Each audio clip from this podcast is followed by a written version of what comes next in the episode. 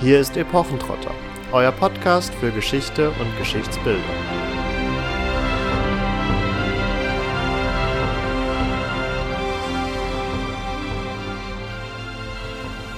Hallo und herzlich willkommen zu einer neuen Folge Epochentrotter. Im vergangenen Jahr haben wir uns schon mal ausführlicher mit dem Ritter und dem Stand des Ritters auseinandergesetzt. Da ging es vor allen Dingen um die Realhistorie hinter dem ganzen Phänomen Ritter. Und das nehmen wir an dieser Stelle zum Anlass, mal ausführlicher über vor allen Dingen den idealen Ritter zu sprechen. Wir möchten uns heute also vor allem mit den Tugenden, Prinzipien und der Ehre des Ritters auseinandersetzen, wie sie ja sowohl im Mittelalter als auch in den nachfolgenden Jahrhunderten immer wieder verklärt, romantisiert und ja auf ein gewisses Podest gehoben worden ist. Also ähm, werden wir uns vor allen Dingen natürlich mit den literarischen Stücken auch auseinandersetzen, für die ja Katharina eindeutig die Expertin von uns beiden ist. Das Ganze vor dem Hintergrund, äh, dass wir vor ein paar Tagen den Film The Green Knight im Kino gesehen haben, der ja auch auf einer literarischen Vorlage basiert, nämlich Sir Gawain and the Green Knight aus dem 14. Jahrhundert, wenn mich nicht alles täuscht. Ja, also ganz am Ende vom 14. Jahrhundert, also 1380 bis 1400 wird der datiert, also gerade noch so. Ja, habe ich so gerade noch so getroffen. Für alle diejenigen unter euch, die den Film noch nicht gesehen haben, keine Sorge, wir werden eine kurze Filmbesprechung quasi an das Ende dieser Episode dranhängen. Es ist ein sehr künstlerisch angelegter Film, so dass wir jetzt nicht davon ausgehen, dass er Hollywood-mäßig von den meisten von euch ja, gesehen worden ist oder noch gesehen wird. Dazu kommen wir aber dann später nochmal zu sprechen. Wenn euch einfach nur interessiert, welches Bild das Mittelalter vom Ritter selbst hatte, dann äh, bleibt auf jeden Fall dran, weil das wird auf jeden Fall den größten Teil dieser Folge ausmachen, so dass wir uns ganz klassisch Epochentrottermäßig mit den historischen Begebenheiten vor allen Dingen auseinandersetzen werden. Und ja, damit würde ich sagen, steigen wir auch direkt ein. Vielleicht ganz zum Einstieg die Frage, gab es denn überhaupt das Idealbild des Ritters? Tja, das eine Bild, hm, gibt's vermutlich so natürlich nicht. Ähm, es kommt ein bisschen drauf an, in welchem Genre wir uns quasi befinden. Ähm, es gibt so ein bisschen einen Unterschied zwischen Minnesang, wo es durchaus auch so die Vorstellung von dem Ritter gibt, der eben um die edle Dame wirbt und da gewisse Dinge zu erfüllen hat. Und dann gibt es natürlich den höfischen Ritter, der ähm, auch in den höfischen Romanen dann ähm, auftaucht und da auch konstituiert wird als Bild, als Ideal. Und dann haben wir noch den heroischen Ritter, eigentlich eher so den Krieger, den wir in den ja, Heldenepen haben, so la Nibelungenlied, Rolandslied.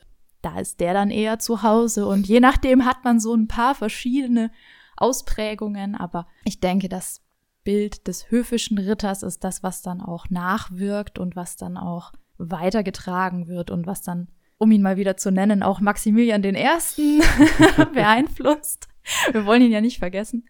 Und was dann auch eben ähm, die, die Romantik beeinflusst. Also auch bevor wirklich dann die Ritterepen, Ritterromane wieder entdeckt werden. Das ist so, ja, Ende des 19. Jahrhunderts kommt das so wirklich in Schwung. Da werden einige Sachen wieder entdeckt und dementsprechend wird dann auch das Ritterbild wieder entdeckt.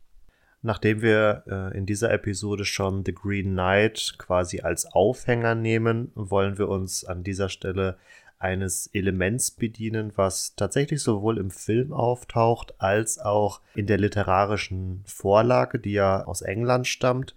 In dieser wird nämlich Garwein, der Protagonist, mit einem Schild ausgestattet.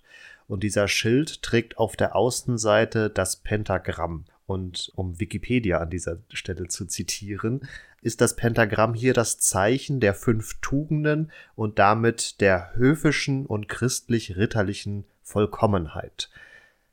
Mit welchen fünf Tugenden haben wir es denn hier zu tun? Also das sollen Freigebigkeit, Loyalität, Reinheit, Höfischheit und Mitleid sein. Das entspricht so in etwa den mittelalterlichen Tugenden Milde, Trübe, Küche, Höfischheit und Erbärmde. Das klingt jetzt alles so ein bisschen exotisch. Ähm, das entspricht mehr oder minder ähm, den neuhochdeutschen Begriffen eben Freigebigkeit, Loyalität, Reinheit, Höfischheit und Mitleid. Wir werden euch natürlich erklären, was es damit so im Einzelnen auf sich hat und es sind tatsächlich gar nicht unbedingt so die äh, Tugenden. Also The Green Knight ist ja ein etwas späterer Artus-Roman und ist auch in sich speziell zu positionieren. Also die Forschung diskutiert hier verschiedene Interpretationsmöglichkeiten, unter anderem auch der Konflikt zwischen den höfischen Tugenden und den christlichen Tugenden, was so ein bisschen hier durchkommt mit dem Mitleid und der Reinheit, was wir eben finden, neben Freigebigkeit, Loyalität und Höfischheit, was dann eher so die ritterlich-höfischen Tugenden wären, während das andere eher so aus dem christlichen Kontext kommt, wobei man das eigentlich nie wirklich trennen kann. Das ist einfach viel zu sehr verknüpft in der Zeit. Steigen wir doch einfach mal am Anfang ein. Freigebigkeit. Wie war der mittelhochdeutsche Begriff nochmal? Ja, das da fängt es schon an. Also man kann sagen, das gehört zur Milde und zur Gürte. Also Gürte, da steckt ja schon die Güte drin. Also jemandem gegenüber gütig sich verhalten. Ähm, Großzügig. Großzügigkeit, genau. Und bei der Milde ist dann aber auch diese Freigebigkeit drin. Und das bedeutet jetzt nicht einfach, dass man so mit Blick auf das Seelenheil durch die Straßen geht und jedem Bettler irgendwie mal so einen Pfennig zuwirft, sondern das hat auch was damit zu tun, dass man quasi selbstlos mehr gibt, als man vielleicht freiwillig geben würde.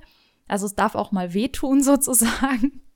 Aber es muss immer so eine gewisse Freiwilligkeit dabei sein, was natürlich super schwierig ist, wenn man in einem Kontext ist, wo das von einem erwartet wird. Und also es bedeutet jetzt nicht nur, dass man ähm, gegenüber wirklich den ganz Armen sich so verhält, sondern auch, wenn man ja Herrscher ist, egal wie hochrangig, dass man seinen Untertanen, seinen Getreuen, also den Gefolgsmännern gegenüber auch freigebig ist, also für Speis und Trank sorgt, für ein Fest sorgt, denen vielleicht auch mal, weiß ich nicht, eine ne Rüstung spendiert oder ein Pferd oder Edelsteine den edlen Damen äh, schenkt. Also das ist so ein bisschen divers, sage ich jetzt einfach mal.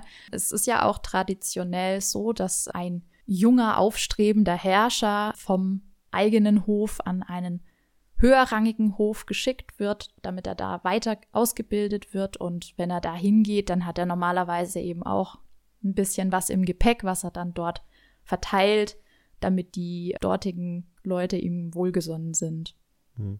Das vermutlich klassische und auch heute noch bekannteste Beispiel ist jetzt nicht direkt von einem Ritter, aber zumindest im christlichen Kontext von einem Soldaten mit dem äh, heiligen Martin, der ähm, mhm. seinen Mantel teilt, ohne sich davon zu versprechen, ins Paradies einzuziehen, aber den es auch gleichzeitig dann etwas schmerzt, weil er dann nur noch den halben Mantel hat und es vielleicht etwas kälter um die Nierchen wird oder wo auch immer dann das Stückchen fehlt.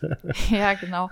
Also wir haben das auch bei Elisabeth von Thüringen, einer Herrscherin auch so im Hochmittelalter, die ganz extrem freigiebig ist. Also wo das wirklich eigentlich schon zu viel des Guten ist, wenn man jetzt böse sein möchte. Also die ist sehr, sehr gläubig, sehr christlich und dementsprechend gerade dieser Tugend sehr verpflichtet. Das ist auch eine sehr weibliche Tugend zu der Zeit bietet aber da natürlich auch dann in gewisser Weise einen Freiraum für die Frauen, um sich da eben wohltätig zu engagieren.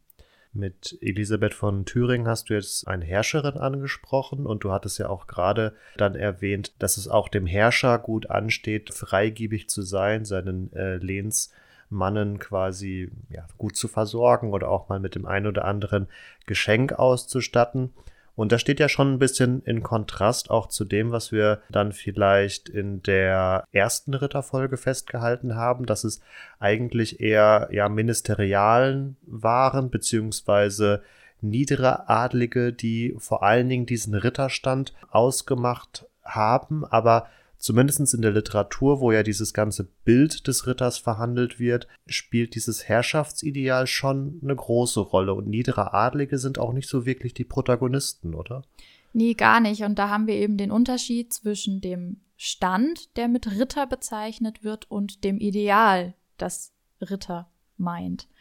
Und ähm, da ist eben ganz klar zu trennen. Also das eine ist eben Verwaltungsbeamter, der sich dem Adel so weit annähert, dass er irgendwann selber niederer Adel ist, der gar nicht mehr unbedingt auch auf dem Schlachtfeld steht. Das machen dann zwar auch Ritter, das sind aber einfach berittene Soldaten, die dann schon einen gewissen Standard an Tugenden zugesprochen bekommen und das wiederum gibt dann auch so den, ja, den Initiationsmoment für die Literatur, die das dann natürlich hernimmt, um ja so Role Models zu entwerfen und das funktioniert genauso wie heute für uns Serien und Filme oder gute Bücher, die ein Bild entwerfen, dem man nacheifert. Und genauso muss man sich das in der Zeit eben auch vorstellen. Und wenn mir von einem total tollen Ritter erzählt wird, der zufällig auch noch aufstrebender Herrscher ist, meistens sind das nämlich Königssöhne, dann bin ich natürlich da Feuer und Flamme, hört zu und krieg von den Autoren ähm, auch schön viel lehrhafte Passagen mitgeliefert, die mir dann auch noch verklickern, so wie ich mich zu verhalten habe. Ohne jetzt zu sehr ähm, auf die Metaebene abdriften zu wollen, aber ein Punkt, der hier schon bedacht werden muss, ist ja vermutlich auch, wer der Auftraggeber war. Und wir haben es hier mit sehr opulenten Werken zu tun, die. Na, gar nicht unbedingt immer. Ah, okay. Aber um trotzdem ein entsprechendes Werk als Handschrift in Auftrag zu geben, musste man das nötige Kleingeld haben. Mhm. Und der niedere Adlige, der vielleicht eher die Masse des Ritterstandes ausgemacht hat, hatte vermutlich gar nicht das Geld dafür und wurde dann der Inhalt auf den Auftraggeber hin vermutlich etwas angepasst. Richtig, also wir haben tatsächlich ein paar Autoren, wo es anzunehmen ist, diskutiert wird, wir wissen es halt mal wieder nicht, ob die vielleicht aus diesem Ritterstand waren, also Ministeriale. Jemand wie Hartmann von Aue, habt ihr vielleicht inzwischen auch schon mal gehört in der ein oder anderen Folge, äh, bezeichnet sich selbst als gelehrter Ritter. Das könnte also auf den ministerialen Stand hindeuten.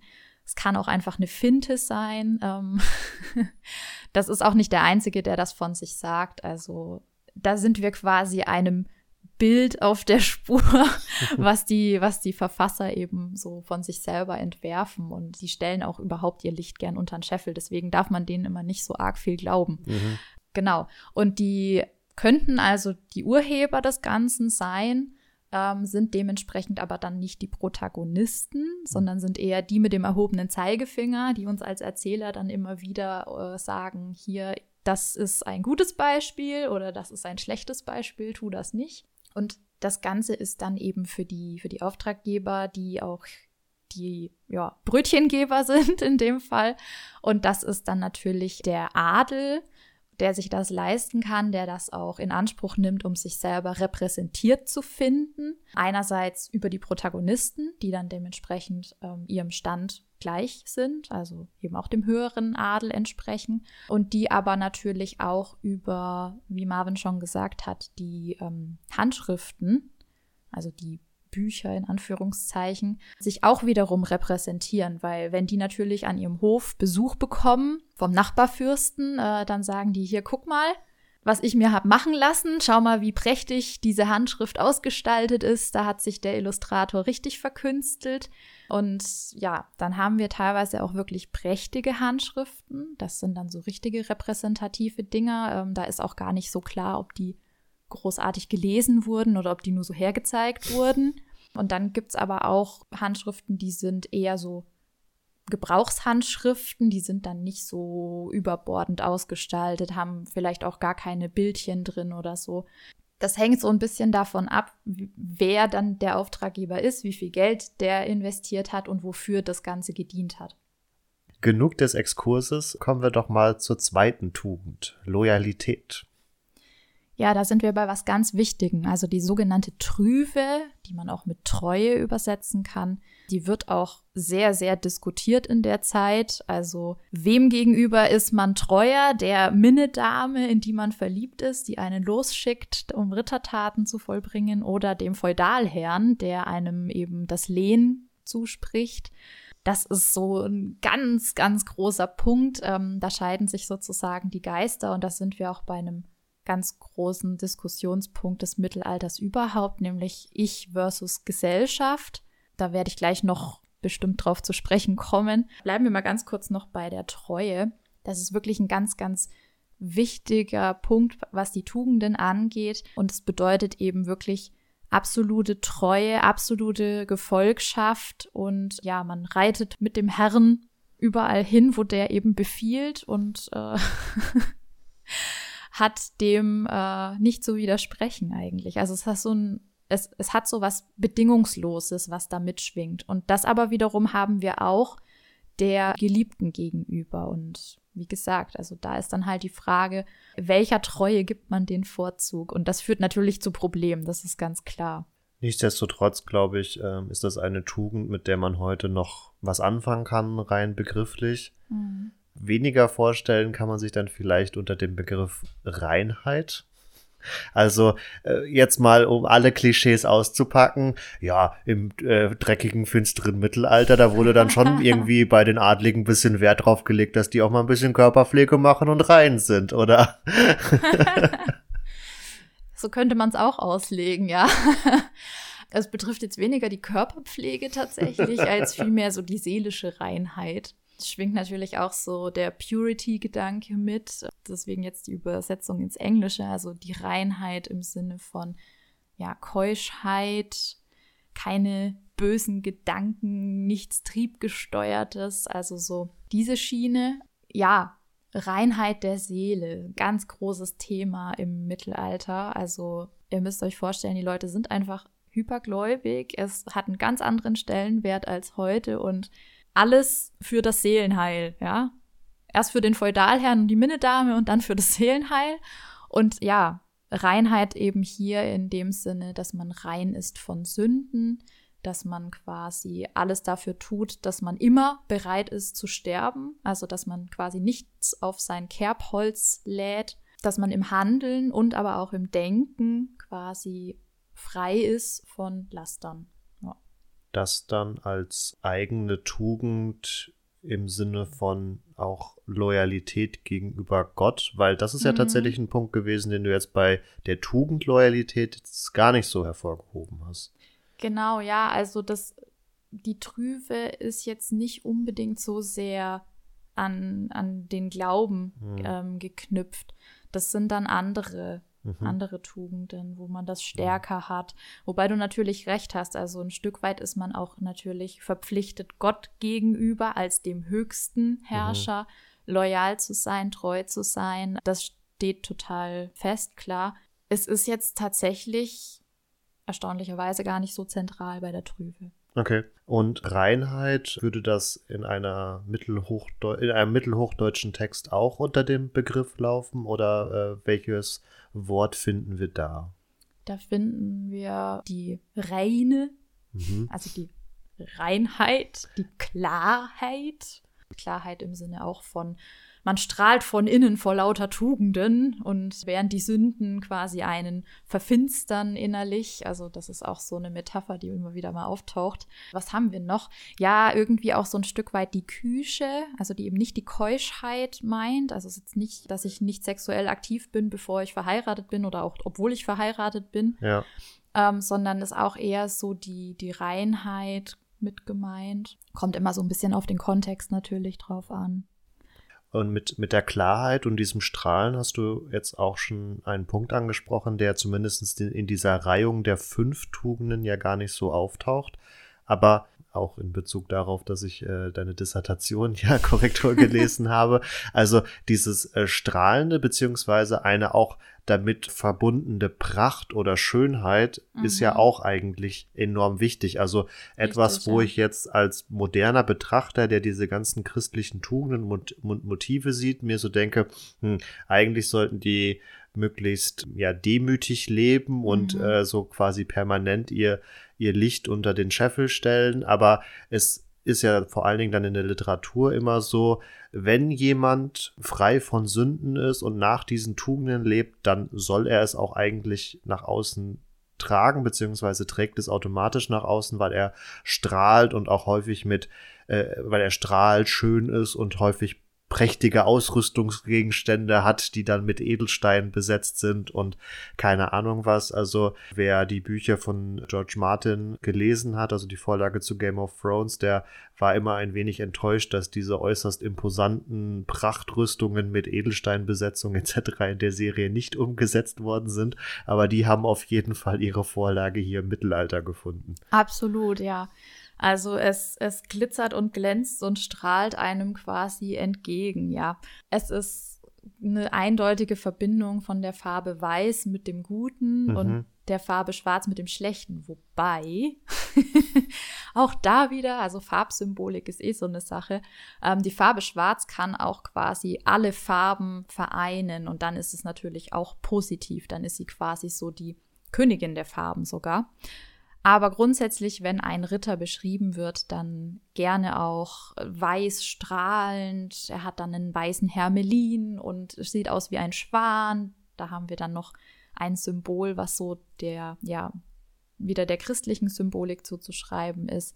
Sie werden dann gerne auch mal als Engel oder Engel gleich bezeichnet. Es leuchtet und strahlt alles, also und wie Marvin schon gesagt hat, die, die Rüstung hat dementsprechend auch alles Mögliche äh, noch zusätzlich an Klimbim dran, was als Glanzmultiplikator ähm, fungiert. Und ja, wie eine Diskokugel quasi. Also man sieht ihn von, von weitem auf dem Schlachtfeld. Also der, der am, am heftigsten leuchtet, ist quasi der, der beste Ritter. Dementsprechend ergibt sich dann natürlich auch das Bild des schwarzen Ritters, der irgendwo auf einem Turnier auftaucht und ganz böse ist und einer von denen, die am schwierigsten zu besiegen sind. Und ja, also da, da gibt es ähm, natürlich dann verschiedene Ausformungen von diesem Bild. Mein Kinderheld Ivanhoe, der schwarze Ritter, war trotzdem der Gute. es gibt Ausnahmen, ja. Als vierte Tugend haben wir die Höfischheit, Höfischheit. Ähm, ja wenn ich jetzt raten müsste, ich habe tatsächlich nicht so wirklich die Ahnung, was dahinter stehen könnte, würde ich jetzt schätzen, das Wissen um höfische Regeln und deren korrekte Umsetzung in der höfischen Gesellschaft. Ja, das ist letztendlich gar keine Tugend, sondern eigentlich ein Sammelbegriff ja. für alles, was einen höfischen Menschen auszeichnet. Ähm, männlich, weiblich ist da relativ gleich. Das fängt an bei der schönen Gestalt. Das haben wir gerade auch tatsächlich ausgelassen. Also jemand, der tugendhaft ist, wird auch grundsätzlich als schön beschrieben. Und das Ganze folgt eigentlich so dieser Schönheitsbeschreibung, die wir sogar schon bei Ovid finden können. Man fängt oben an und kommt irgendwann unten raus und alles ist proportional und folgt diesem weiße Haut, rote Lippen Ideal und viel mehr erfahren wir eigentlich auch gar nicht. Es hat nichts Individuelles, sondern eine innerlich schöne Person ist äußerlich schön, entspricht dann dementsprechend dem, was gerade das Schönheitsideal der Zeit ist. Und ja, dann gehört da natürlich ein schönes Verhalten dazu, ein schön Gebaren. ähm, das heißt also, man folgt allen möglichen Ritualen, die so zum höfischen Leben dazugehören. Bei einer Begrüßung zum Beispiel ist es ganz extrem wichtig, dass da bestimmte Punkte eingehalten werden, dass je nach Rang auch die Personen begrüßt werden. Dieses Wissen gehört dazu, aber auch letztendlich, was haben wir denn so? Äh, musizieren, gehört in den höfischen Kontext. Reiten, dann ja verschiedene Kampftechniken, also Schwertfechten, aber Lanzenstechen, was haben wir noch? Ähm, von mir aus Bogenschießen, keine Ahnung. Dann solche Dinge auch, die als Kurzweil bezeichnet werden, was wir mhm. heute als Hobby mhm. äh, benennen würden. Ja, vermutlich auch Tanzen, Gesellschaftsspiele, also Schachspiel zum Beispiel gehört auch dazu. Also da gibt es ganz, ganz ähm, viele verschiedene Punkte, die eben die Höfischheit ausmachen. Und aus dem Begriff ist übrigens die Höflichkeit geworden. Mhm. Also dementsprechend, wenn jemand höfisch ist, ist er auch höflich, weiß sich also zu verhalten in, innerhalb der Gesellschaft und gegenüber Einzelpersonen.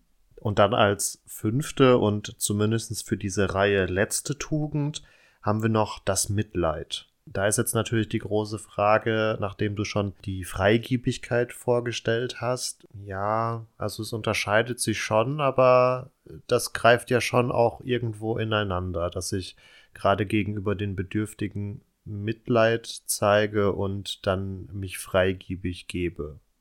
Ja, wobei das Mitleid hier eher auch die Gnade meint. Also gerade wenn ich Ritter bin und kämpfe gegen einen anderen Ritter, ähm, oder kämpfe gegen ein Ungeheuer, was auch immer mir im Wald so begegnet auf meiner Quest, dann ist immer die Frage, verdient derjenige Mitleid, also meine Gnade oder nicht? Ähm, meistens sind gegnerische Ritter quasi zu bekehren und sind immer auch ganz praktische Augenzeugen für die ritterliche Tat, die da ehrenvoll errungen wurde. Und deswegen schickt man die dann meistens voller Mitleid wieder an seinen eigenen Hof zurück, wo die dann eben berichten und dann ja eben aus erster Hand berichten vor allen Dingen. Dementsprechend hat es dann auch einen anderen Stellenwert, als wenn ich selber zurückkomme und erzähle am Hof, boah, ich habe da einem richtig äh, eins auf die Mütze gegeben. Ich hab dem richtig gegeben. dann ja, muss man mir glauben oder man glaubt mir nicht, aber wenn natürlich der Besiegte kommt und sagt, reumütig, ja, hm, ich habe da richtig auf die Mütze bekommen, dann habe ich mehr Ehre. Ja, und Mitleid meint quasi auch, ich, ich treffe jemanden, dem ich helfen kann und ich tue es. Und ich tue es, ohne eine Gegenleistung für mich zu erwarten. Ich tue es einfach aus Nächstenliebe, und da sind wir eben so halb schon im Christlichen drin, ähm, und tue es eben nicht für die Ehre. Also ich reite jetzt nicht los, das haben wir teilweise in diesen Romanen schon auch, und denke mir, ah ja, jetzt gebe ich einem Riesen eben mal ein paar Schläge und komme wieder zurück und habe dann Ehre gewonnen, sondern es geht hier um Uneigennützigkeit. Also ich treffe jemanden, der wirklich gerade Leid erfährt und empfinde Mitleid und helfe deswegen. Also das geht Hand in Hand. Also Erbärmende und Helfe gehört ganz eng zusammen. Also, dass ich ja Erbarmen mit jemandem habe, das passt vielleicht sogar besser noch als Mitleid und demjenigen dann Hilfe zukommen lasse, egal in welcher Form. Also muss nicht immer um, um äh, eine Kampfsituation gehen. Du hast es gerade schon angeschnitten. Diese Tugenden sind größtenteils ähm, doch sehr christlich geprägt. Mhm. Also, dass da der Glaube auf jeden Fall mitschwingt und auch jetzt hier wieder aus der Perspektive des äh, 21. Jahrhunderts, wo der Glaube ja nicht mehr oder vor allen Dingen im Vergleich nicht mehr so die große Rolle spielt. Wo ist denn jetzt mein ehrenhafter, streitender Kämpfer? Also, wo ist die Ehre? Wo ist der Kampf? ja, Ehre. Ehre ist ein ganz wichtiger Begriff natürlich in der Zeit und für jeden Ritter und ähm, ist aber nicht ganz mit unserem Ehrbegriff heute gleichzusetzen. Also Mittelhochdeutsch Ehre meint wirklich ganz klassisch das Ansehen und zwar im wörtlichen Sinne. Also wie werde ich innerhalb der Gesellschaft angeschaut? Daraus definiert sich mein Status, mein Stand, den ich innerhalb dieser Gesellschaft habe und der wiederum bestimmt dann, was wir heute als ehrenvoll oder unehrenvoll bezeichnen. Also entweder habe ich ruhmreiche Taten begangen, die dann aber eben des Berichterstatters bedürfen, der eben davon erzählt, was ich alles Tolles gemacht habe, der es angesehen hat und quasi stellvertretend für meinen Hof dann als, als Betrachter anzusehen ist. Und ähm, ja, streng genommen kann ich gar nicht ehrenhaft oder ehrenvoll handeln, mhm. sondern ich handle einfach nach, nach den Tugenden. Nach genau. den Tugenden oder generell einfach nach bestem Wissen und Gewissen. Und dieses Ansehen, diese Ehre ist dann immer eine Zuschreibung Dritter, die genau. mein Handeln mit dem vorhandenen Werte- und Tugendkontextkatalog abgleichen und sagen, ja, okay, der Garwein, um jetzt äh, nochmal die Brücke zum Green Knight zu schlagen, hat ehrenvoll gehandelt und ja, also das ist tatsächlich ein Punkt, der sich dann auch noch über das Mittelalter hinauszieht, über einige Jahrhunderte. Also in den von mir behandelten Quellen ist es äh, eigentlich ganz ähnlich, dass die Ehre erst durch Dritte überhaupt zugeschrieben werden kann. Also diese Zeugenfunktion ist unglaublich wichtig. Mhm. Und dass Ehre sowieso eigentlich oft erst greifbar wird, wenn sie bedroht oder verletzt wird. Also man, genau. man steht nicht in der, in der, äh, in der Thronhalle des Hofes und strahlt quasi seine Ehrhaftigkeit aus, sondern erst, wenn jemand meine Ehrhaftigkeit anzweifelt oder direkt beleidigt, entsteht überhaupt erst so ein, so eine Verhandlungssituation darum überhaupt erst. Genau, also um nochmal auch zu König Artus und seinem Hof zurückzukommen, den wir ja auch im Green Knight haben. Der Artushof besteht ja aus super ehrenvollen äh, Rittern, die alle schon irgendwelche Aventüren, also Abenteuer bestanden haben und bewiesen haben, dass sie es verdienen, Teil der Tafelrunde zu sein. So, und jetzt sitzen die da bei ihrem Fest in Camelot oder zu Caridol, in Tintagel, wo auch immer, und wollen gerade essen. Und Artus pflegt dann aber das Ritual, erst zu essen, wenn einer berichtet hat, entweder von einem Ausritt, wo er Ehre erworben hat, also wo er Taten vollbracht hat, die als ruhmreich gelten, oder wo er aber tatsächlich auch auf die Nase gefallen ist.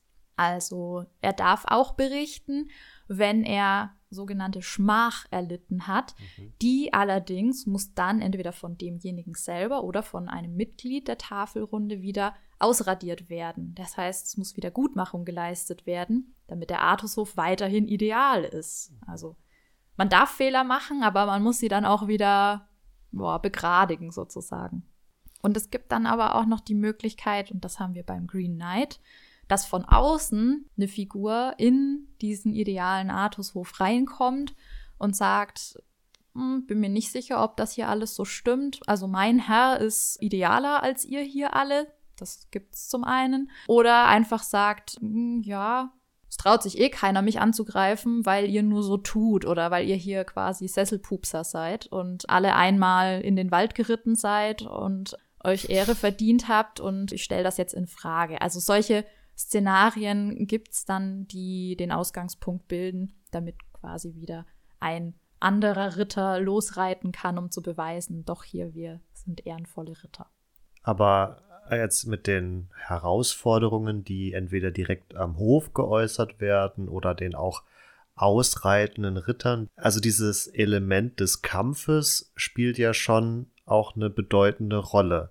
Aber wie, wie bringe ich das jetzt zusammen? Welche Tugend habe ich letztendlich dann durch den Kampf zu beweisen? Ja, ja, du musst deine Werdigkeit und deine Mannheit unter Beweis stellen. Also übersetzt ganz grob deine Herrlichkeit wäre so die, die Werdigkeit, deine Würde und das andere ist die mhm. Tapferkeit, okay. ähm, die du unter Beweis stellen musst. Und die wiederum sind dann ausschlaggebend dafür, dass du Ehre hast. Also dass quasi äh, nochmal Werte oder Tugenden, die jetzt in dieser Fünferreihung genau. gar nicht groß auftauchen. Ja, also das ist sowieso relativ beliebig hier, ähm, mhm. was, was der der Autor von mhm. äh, Sir Gawain and the Green Knight aussucht. Da gibt es viel, viel mehr und es hängt immer so ein bisschen davon ab, was ich für einen Helden auch gestalten möchte, welche ich dann sozusagen ins Zentrum stelle. Also entsprechend ist diese Reihung nicht ähm, vollständig und auch da wieder in Rückbezug auf das nicht lange zurückliegende Lesen äh, deiner Dissertationsschrift würden mir noch mindestens zwei weitere Tugenden einfallen, die jetzt hier gar nicht groß Erwähnung finden. Einmal die Demut und einmal die Maße. Ja, die Diemürte, wie es auf Mittelhochdeutsch heißt, ist tatsächlich nicht unbedingt so sehr die Demut als vielmehr die Bescheidenheit. Mhm. Und äh, ja, das ist letztendlich auch wieder eine Tugend, die höfisch und christlich passt. Also ich bin bescheiden, ich renne nicht in die Welt und bin hochmütig, das wäre sozusagen das Gegenteil davon, sondern ich bin bescheiden, zurückhaltend und ja, nehme mich als Ritter auch eben zurück, was dann teilweise dazu führt, dass wenn so eine Herausforderung am Artushof ist, ja, eigentlich keiner ich schreien darf, weil er sich dann ja über die anderen erhöhen würde. Also es sind ja alle gleich unter gleichen. Artus ist dann zwar der gleichste unter gleichen. Der Primus inter pares. Genau. Aber letztendlich äh, müssten alle gleichzeitig aufspringen oder keiner. Also das ist schon, das ist schon auch immer so ein zweischneidiges Schwert und ja, muss, muss berücksichtigt werden sozusagen, weil es müssen eben alle bescheiden sein. Gleichzeitig ist diese Tugend auch wieder eine, die sehr weiblich sein kann, also die eben den Frauen im adligen Kontext zugesprochen wird, die besonders bescheiden sein müssen. Die müssen übrigens auch die Schamme zeigen, also die Schamhaftigkeit, Keuschheit, da spielt viel mit rein. Also es gibt ja im süddeutschen Dialekt, es sei halt nicht so gschammig. Also sei nicht so schüchtern, sei nicht so verschämt und also ist in dem ganzen mittelalterlich-höfischen Kontext, glaube ich, relativ klar, was, was das meint. Also die Frau, die darf jetzt nicht offensiv flirten und charmezieren, wie wir das im Tristan zum Beispiel lesen können. Also das äh, ist strikt untersagt, das gehört sich nicht, sondern der Blick wird nach unten gehalten. Man darf ihn schweifen lassen, aber auf keinem zu lange verweilen lassen, weil das dann unzüchtig wäre. Ja, und die Maße, die du angesprochen hast, ist sozusagen die höchste Tugend, wenn man so möchte. Also die gilt immer für alles. Das ist die lateinische Disziplina, mhm. also die Disziplin, die Selbstdisziplin, mhm. also nicht die Züchtigung anderer. Und ja, bedeutet letztendlich eine Affekt- und Triebkontrolle. Also man soll eben nicht, wenn einen was ärgert, äh, lospoltern, losschreien, dem anderen äh, direkt das Schwert über den Kopf ziehen, sondern man soll eben kontrolliert, bedächtig, handeln. Die Maße meint auch, dass man nicht zu laut und nicht zu leise auftritt, dass man also immer so das, das Mittelmaß findet, also immer angemessen. Da hat man überall dieses Messen, Maß, Maß, Maß mit drin. also da seht ihr, da gibt es so eine Wortherkunft, die eben bei der Maße liegt und auch dann eben das, das richtige Maß halten meint, zu mhm. Neuhochdeutsch. Also die Adäquatio sozusagen. die bestimmt im Grunde das komplette Handeln die ist immer die, die oberste Maxime. Und wenn man sich danach ausrichtet, dann muss man eben auch aufpassen, wie freigebig bin ich? Ist das angemessen? Ist es nicht angemessen? Ist es zu viel? Ist es zu wenig? Bin ich zu schammig oder zu wenig schammig? Alles Mögliche in der Richtung ist, ist da dran zu prüfen. Und wenn ich das natürlich alles super toll einhalte, dann bin ich der strahlende Ritter. Ganz klar. Ja, und nachdem wir jetzt einigen, ja, einen gewissen Vorschub geleistet haben oder einen gewissen ja, Vorbau errichtet haben, äh, glaube ich tatsächlich, dass wenn man sich jetzt den Film The Green Knight ein, anschaut, einiges ähm, klarer werden würde. also, ähm, also an dieser Stelle quasi die, die Spoilerwarnung für all diejenigen, die Green Knight noch äh, schauen wollen. Ähm, wie gesagt, wir sind recht positiv gestimmt, dass ihr mit diesem Vorwissen den Film ja vielleicht besser verstehen könnt oder vielleicht besser interpretieren könnt, weil er den Zuschauer doch häufig relativ allein lässt mit seinen Gedanken und seiner, seiner Interpretation. Und äh, der Protagonist Garwein, ein hier sehr junger Garwein, in vielerlei Kontexte geworfen wird, wo irgendwie schon das Gefühl aufkommt, er hat jetzt falsch gehandelt, aber es nicht so ganz klar wird, was denn jetzt so das eigentliche Falschhandeln war und ob er selber verstanden hat, dass er jetzt falsch gehandelt hat und also vielleicht mal ganz, ganz grundlegend, wo, bevor wir noch auf einige Details zu sprechen kommen. Also wie schon mal erwähnt, dieser The Green Knight, der jetzt vor ähm, zum Zeitpunkt der Veröffentlichung dieser Episode vor zwei Wochen ungefähr erschienen ist, Ende Juli, basiert eben auf diesem Sir Gawain and the Green Knight, der am Ende des 14. Jahrhunderts geschrieben wurde von einem anonymen Autor, beziehungsweise wir wissen nicht, wer dahinter steht und eben im englischen Kontext entstanden ist. Also da jetzt mal äh, ein anderer Input im Vergleich zu den sonst üblich hier vor allen Dingen deutschen Literaturstücken, die wir gerne heranziehen. Und ja, es ist, äh, er ist mit Alicia Vikander unter anderem, aber auch einigen anderen bekannten äh, Schauspielern auf jeden Fall auch prominent besetzt und worüber man sich auf keinen Fall beschweren kann, ist auch, dass er in Anführungsstrichen billig aussieht. Also von der, vom Bild her ist er ähm, sehr gut umgesetzt und weist auch eine Inszenierung auf, die zumindest uns beide, glaube ich, doch sehr angesprochen hat. Mhm. Also von der reinen Bildgestaltung.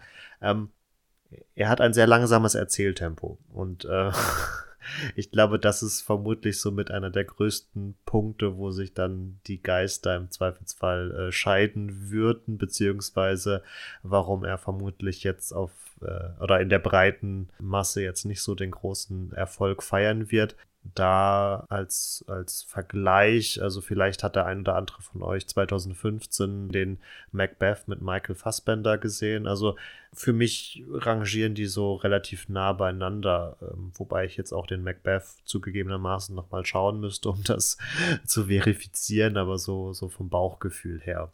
Und ganz interessantes Detail ist hier auch, also wir haben schon von diesem Pentagramm gesprochen, dass tatsächlich alle Ritter der Tafelrunde im Film auch als Amulett um den Hals tragen, also sich damit quasi ausweisen als äh, vollkommene Ritter, beziehungsweise auch diese Schildgestaltung, die in der Literaturvorlage erwähnt wird, mit dem Pentagramm außen und dem Abbild Marias auf der Innenseite, wird ja im Film auch aufgegriffen. Und aufgrund dieser ganzen doch teilweise sehr sperrigen Gestaltung, die der Film hatte, dachte ich beim Schauen, ohne mich vorher mit der Literatur Vorlage auseinandergesetzt zu haben, dass jetzt hier mal wirklich nah an der Literaturvorlage gearbeitet wird und es wirklich eine 1 zu 1 Übersetzung ins Filmische ist. Aber das ist ja leider nicht so der Fall.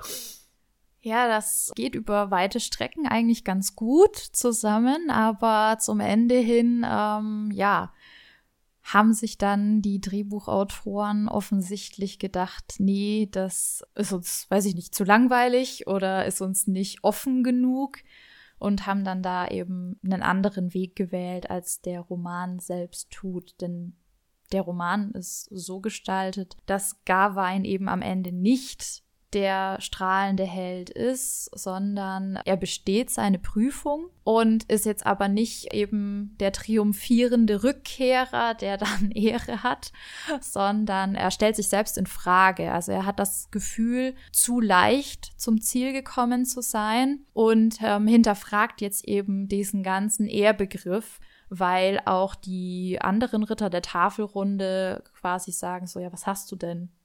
Passt doch alles super. Also die feiern ihn total und er ist irgendwie nicht ganz zufrieden, fühlt sich unverstanden und ja, stürzt sich sozusagen in Selbstzweifel.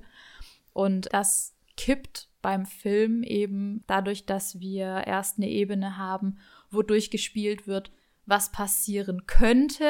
Und dann gibt es einen Bruch und wir sind wieder bei, bei einer vorherigen Situation, wo quasi die Entscheidung noch bei Garwein liegt. Lasse ich mir den Kopf abschlagen oder lasse ich ihn mir nicht abschlagen? Und wo er sich dann anders entscheidet und dann bleibt der Rest quasi dem Zuschauer überlassen. Ja. also da ist die Moral auch eine andere, weil da eben dieser magische Gürtel im Film ähm, einen ganz anderen Stellenwert hat als in der Vorlage.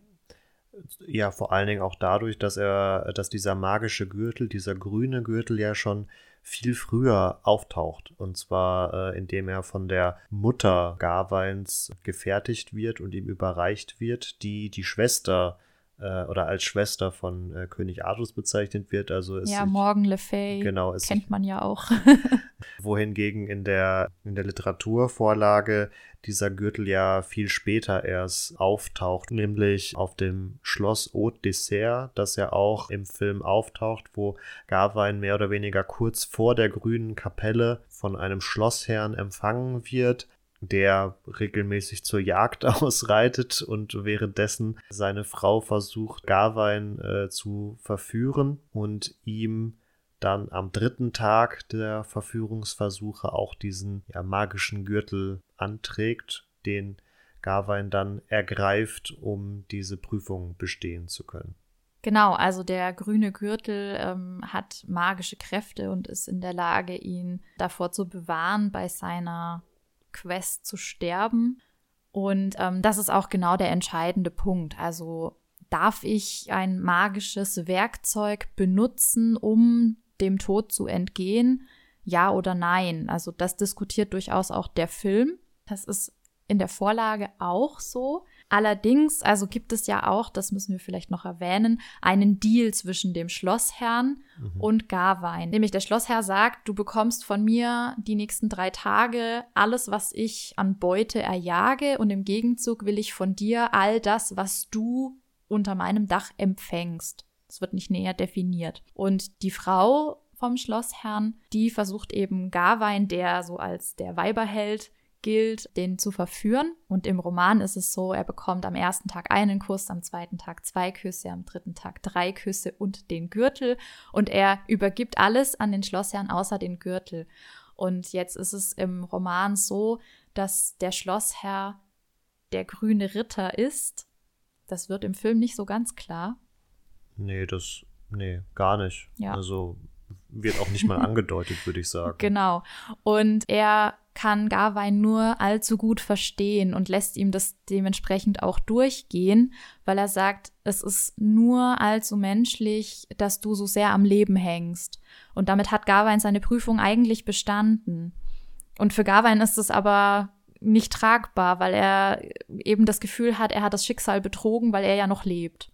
Und das, das ist jetzt im Film, ja, zumindest anders dargestellt. Also man muss eigentlich, finde ich, die Vorlage kennen, um da durchzusteigen. Und ich dachte, dass der grüne Ritter im Film Artus wäre. Ich habe irgendwie vom Gesicht und von der Gestik, die er dann auch Gawain gegenüber hatte, die ganze Zeit gedacht, das ist der Artus, den Morgan Le Fay da irgendwie verzaubert hat. Keine Ahnung, aber offensichtlich war ich da auf dem Holzweg.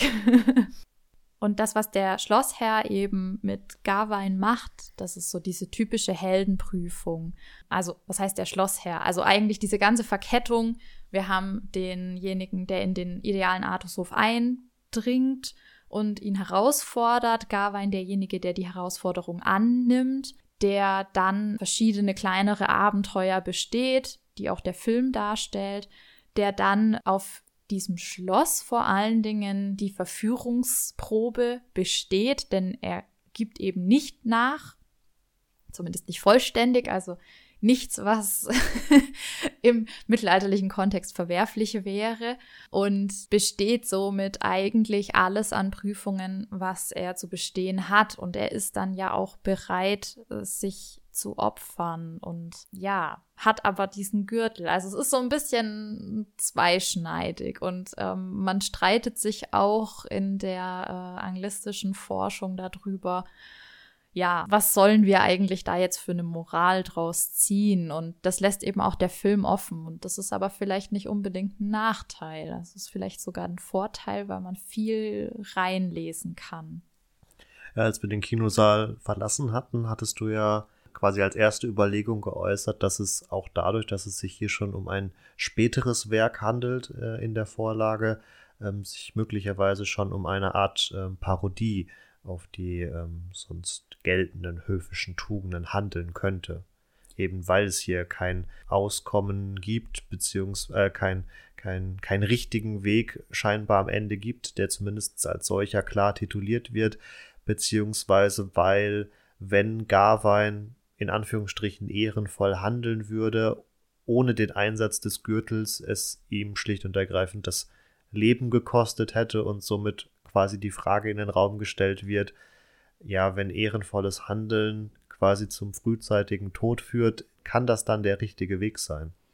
Genau, ja, also Parodie im Sinne von einer Kritik an diesem ganzen ähm, Artus-Ideal, Ritter-Ideal, finde ich immer noch denkbar, aber ja, also ich fand es ganz interessant eben mit diesem Vergänglichkeitsmotiv. Also wie sehr hängst du am Leben und ähm, ist das gerechtfertigt oder nicht? Ähm, das finde ich durchaus ganz spannend. Ich bleibe dabei, dass es auch ein Stück weit eben den Ehrebegriff hinterfragt. Mhm. Also das würde ich da schon auch drin sehen. Und es verhandelt eben auch dieses christliche und, und höfische gegeneinander. Das hat man jetzt im Film weniger gemerkt. Das hat man ja im Film eher durch dieses, jetzt sei doch endlich ein Ritter und bist du ein Ritter? Nein, ich bin kein Ritter. Bist du ein Ritter? Nein, ich bin kein Ritter.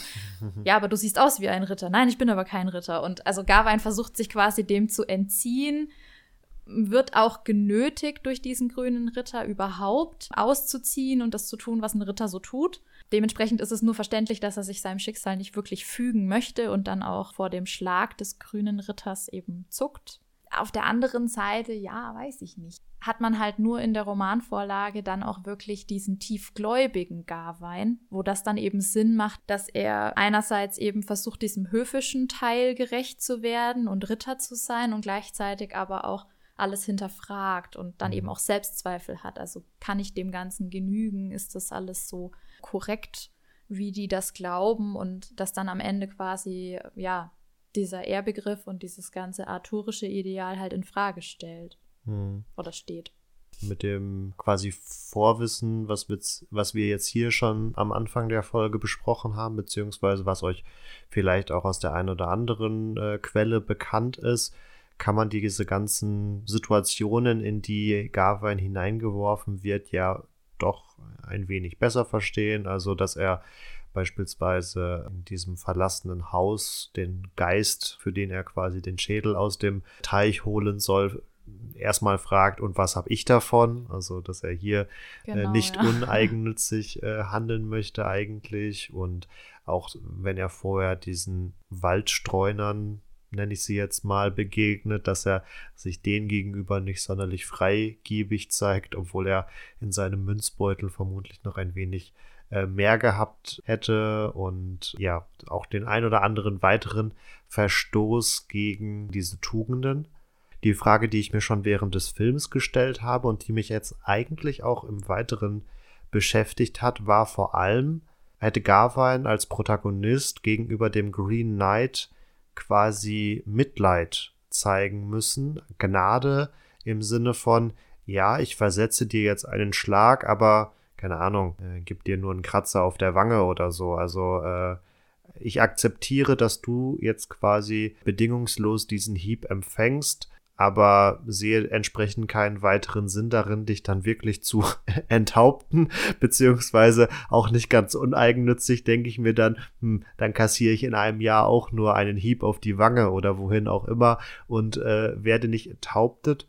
Wobei, und äh, da bin ich mir jetzt nicht ganz sicher, habe ich so herausgelesen, dass die Literaturvorlage schon eher verlangt, dass ein tödlicher Hieb auch versetzt wird. Also das kommt im Film jetzt, glaube ich, nicht so hervor. Da wäre diese, dieser Ausweg, den ich gerade vorgeschlagen habe, mit der leichten Verletzung denkbar gewesen. Aber ich glaube, das sieht die Literaturvorlage gar nicht so wirklich vor, sondern da ist wirklich mehr so, ja, auch dieses Vergänglichkeitsdenken dann schon bewusst angelegt.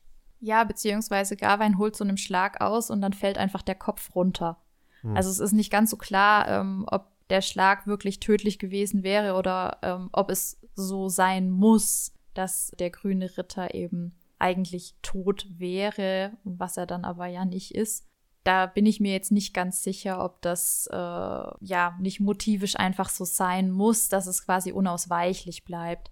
Ich habe mir im Film auch gedacht, als der grüne Ritter reinkommt und sagt, ja, du kannst entscheiden, mhm. wie stark du zuschlägst. Genau, ja. So, mein Gott, wie dumm ist der?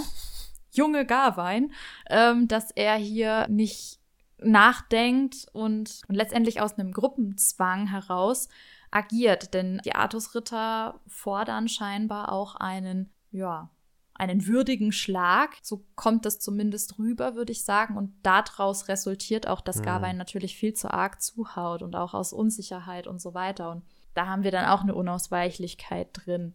Also ich glaube, dass das schon drauf angelegt ist, so dramatisch zu sein. Es muss quasi, aber was wir jetzt noch gar nicht angesprochen hatten, waren so diese fantastischen Elemente, die mhm. der Film auch hat, die einem teilweise dann doch ein bisschen komisch ähm, anmuten. Du hast schon angesprochen, dieser Geist der heiligen Winifred, der er in einer Waldhütte begegnet, deren Kopf, also deren Schädel er aus dem See zieht und damit ihr quasi zum ewigen Leben verhilft.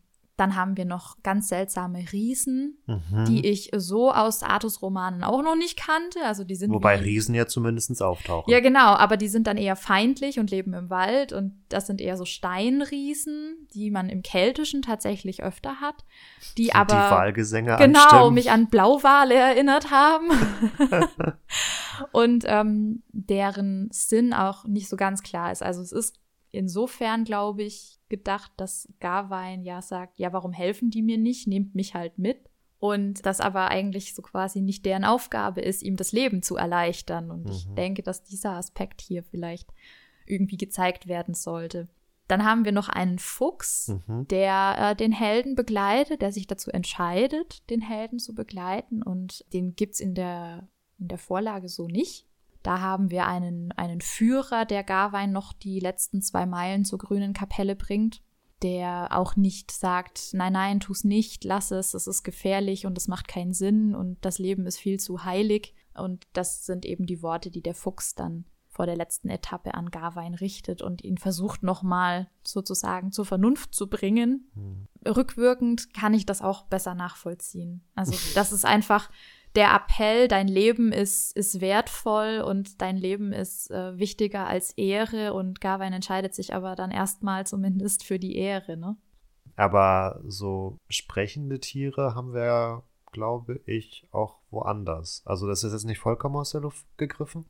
Also sprechende Tiere bin ich mir jetzt gerade gar nicht sicher.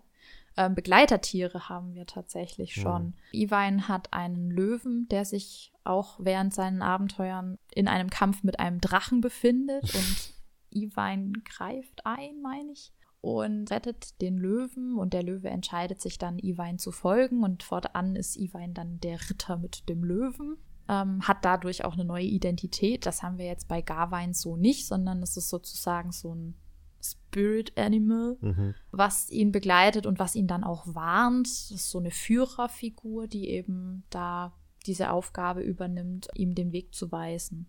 Ja, das ist tatsächlich, glaube ich, aber ein, ein Punkt, der hier sehr schön im Film herauskommt, dass der Film jetzt sehr fantasymäßig anmutet, äh, um jetzt mal ein modernes Wort zu verwenden, aber dass diese fantastischen Elemente ja durchaus äh, in den Literaturvorlagen äh, vorhanden sind und wenn man da eine entsprechende Umsetzung ja wagt, dass man das dann auch mit aufnehmen sollte oder muss oder wie auch immer. Ähm, und entsprechend ein in Anführungsstrichen historischer Film oder nach Vorlage eines historischen Stoffes dann sowieso nicht mit der allzu strengen Authentizitätsmaßstäben bewertet werden kann, weil schon die Vorlage nicht real authentisch ist. Das ist übrigens ganz wichtig. Also alles, was wir jetzt auch zu den Tugenden gesagt haben, das sind Ideale, die aus der Literatur kommen. Also es hat sich niemand hingestellt und versucht im realen Leben genau so zu sein wie Garwein, wie Iwein, wie Erik, was auch immer.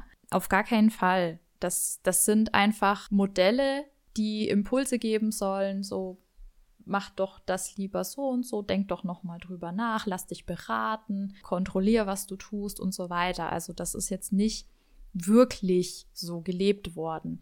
Ähm, es ist auch die Frage, inwiefern die Leute sich davon tatsächlich haben beeinflussen lassen und an irgendeinem Hof das dann so versucht wurde zu praktizieren.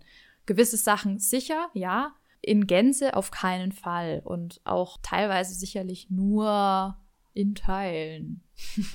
ja, das ist tatsächlich eine Frage, die wir allerdings für quasi keine Epoche äh, der Menschheitsgeschichte wirklich sicher beantworten können, wie konkret jetzt normative Quellen, also zum einen Gesetze, ähm, aber zum anderen auch solche, ja, dann literarisch verarbeiten, verarbeiteten Idealvorstellungen eigentlich Anwendung im Alltag gefunden haben, weil wir haben halt häufig das Problem, dass, ja, ja, wir haben das Problempunkt, dass äh, keine natürlich objektiven Beschreibungen vorliegen, sondern wir haben dann die sehr idealisierenden Texte, die da ein gewisses ja, Vorbild äh, geben und in so eine Richtung tendieren. Wir haben aber dann ganz oft auch quasi direkt den jeweiligen Konterpart dazu von äh, moralisierenden Texten, häufig auch zumindest äh, dann im Mittelalter und auch in der frühen Neuzeit aus einem dann nochmal sehr, ja, aus einer christlichen Autorenschaft heraus, die dann alles Weltliche verteufeln und anmahnen, dass diese Ideale ja in keinster Weise umgesetzt werden. Also es schwankt immer so ein bisschen dann zwischen diesen, diesen Polen und man muss sich überlegen, ja, inwieweit kann das denn jetzt Anwendung gefunden haben. Wir können sagen, und das kannst du sicherlich im Zweifelsfall nochmal besser ausführen, aber dass die Texte aber ja durchaus ähm, beliebt waren und Rezeption mhm. gefunden haben. Also im, Absolut, ja. im Rahmen äh, von Burg Runkelstein haben wir das Ganze ja schon mal besprochen gehabt. Also diese Wandmalereien, dass ja tatsächlich größere ähm, Räumlichkeiten, größere Säle etc. auf vielen Burgen, es ist heutzutage leider nicht so viel erhalten, aber auf vielen Burgen wohl mit entsprechenden Kunstwerken ausgestattet waren, die eben Motive aus der Literatur übernehmen. Und, das habe ich zumindest so gelesen, dass nach Erscheinen in Anführungsstrichen dieser Literaturvorlagen auch die Namen häufiger vergeben worden sind, also entsprechend auch da dann, wenn ich gerne den E-Wein gelesen habe und ich habe dann einen ja, ich habe den Sohn vermutlich nicht zur Welt gebracht, aber angenommen, ich habe einen Sohn bekommen und ich finde den Iwein toll, dass ich dann meinen Sohn auch auf den Namen Iwein taufen lasse.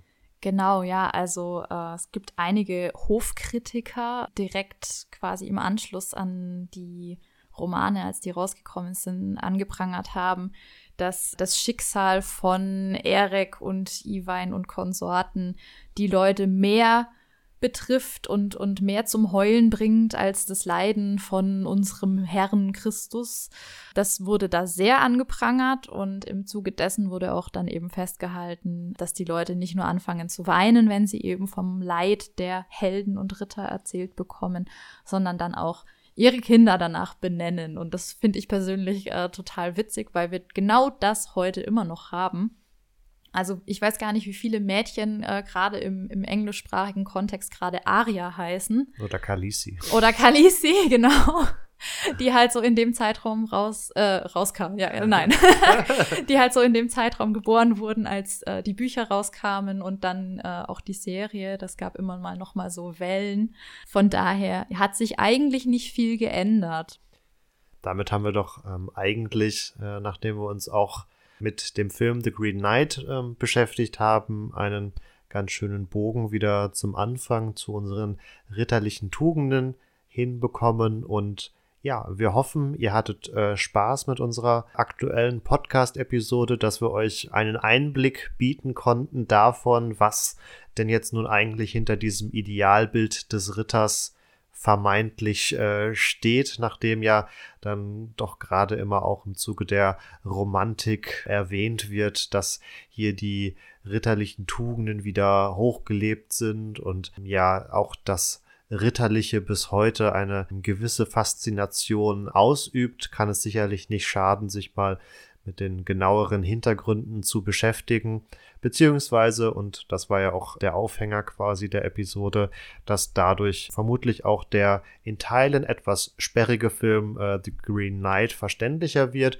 wobei wir, glaube ich, beide sagen würden, dass man sich den durchaus mal anschauen kann und sollte und dass er, wenn überhaupt, vor allem im Kino funktioniert. Zum einen, weil ich da einfach eine entsprechende Leinwand vor mir habe, um die Bilder auf mich wirken zu lassen und weil ich im heimischen Streaming vermutlich allzu leicht durch das langsame Erzähltempo zum Handy greifen würde, mm. ähm, was dann den Genuss des Films doch sehr schmälern würde, weil man dann im Zweifelsfall das ein oder andere Bild, was vielleicht nicht unbedingt durch einen krassen Soundeffekt untermalt wird, einfach ähm, verpassen ähm, würde.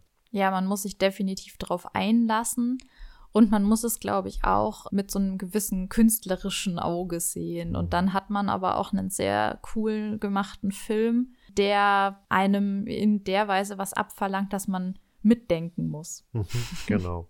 Ja, wenn ihr Lust auf weiteren historischen Content habt, dann folgt uns doch gerne auf unseren Social Media Kanälen Insta Instagram und Facebook. jeweils unter Epochentrotter. Wenn ihr kein Social Media habt, ist das auch kein Problem. Dann schaut einfach auf unserer Webseite vorbei, epochentrotter.de. Und wenn ihr Ideen zu Themen oder auch Feedback habt, dann schreibt uns gerne eine Mail an kontakt.epochentrotter.de. Auf all diesen Kanälen könnt ihr uns auch gerne mitteilen, was ihr vom Green Knight haltet. Da würden wir uns sehr freuen, wenn wir äh, mit euch in das ein oder andere Gespräch kommen würden. Und äh, mir bleibt damit nur noch zu sagen, schaltet auch gerne in zwei Wochen zur nächsten Folge Epochentrotter ein. Macht's gut. Ciao, ciao. Auch von meiner Seite bleibt gesund und macht's gut.